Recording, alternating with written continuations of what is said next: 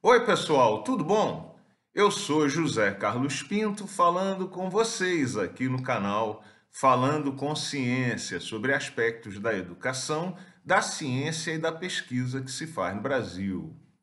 Como comentado aqui em vídeo anterior do canal, a palavra inovacionismo vem sendo empregada de forma pejorativa para designar aquela ideia de que as políticas, ações e investimentos públicos devem privilegiar as investigações que se encontram nos últimos níveis da escala TRL, gerando produtos rentáveis. Embora seja impossível deixar de admitir que a inovação e o processo de transferência de tecnologia constituem gargalos de fato da cadeia do conhecimento no Brasil, o inovacionismo traz consigo algumas contradições intrínsecas que, em última instância, prejudicam o próprio movimento de inovação. Se não, vejamos. Em primeiro lugar, é, parece óbvio que para que uma ideia atinja o nível 9 na escala TRL, ela algum dia teve que passar pelos níveis 1, 2, 3, 4, 5, 6, 7 e 8.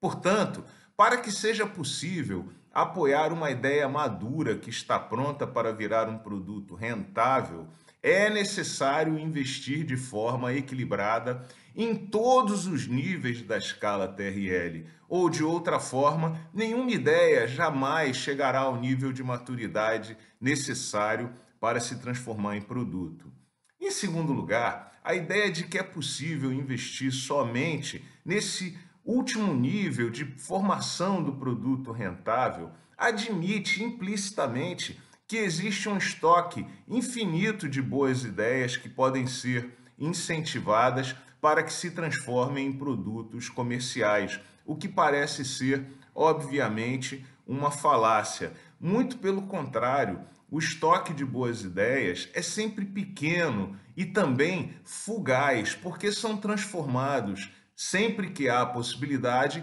em novos produtos e serviços para a sociedade.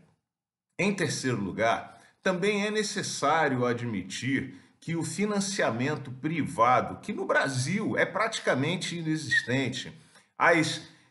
ideias da cadeia do conhecimento são preferencialmente aportados nos últimos níveis da escala TRL, de forma que é muito mais provável que um produto, uma investigação que se encontra no nível 7 ou 8 conte com financiamento privado do que uma ideia que está no nível 1, o que torna ainda mais importante a participação do recurso público, das ações públicas, das políticas públicas nos níveis mais básicos da escala TRL. Aliás, o aumento da afluência do capital privado no financiamento das investigações ao longo da escala TRL faz com que também o estoque de boas ideias seja drenado com mais velocidade. Isso também ocorre porque é exatamente nos últimos níveis da escala TRL que muitos dos riscos daquela investigação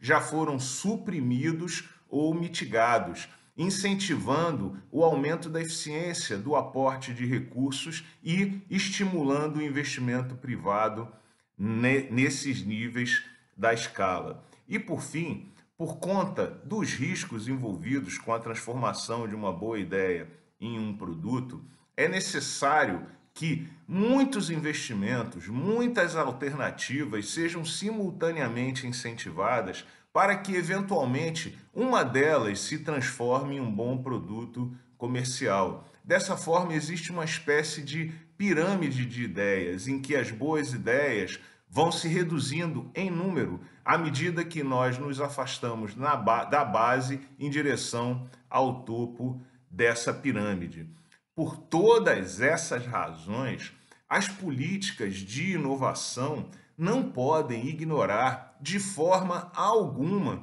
os investimentos e o encorajamento das investigações nos níveis mais básicos da escala TRL. Em verdade, a inovação se beneficia também dos investimentos em ciência básica, de forma que as políticas públicas e os investimentos públicos devem ser feitos de maneira equilibrada ao longo de toda a escala. Como dizia meu velho pai, é importante lembrar que tudo o que é demais é sobra. Um grande abraço e até o próximo vídeo.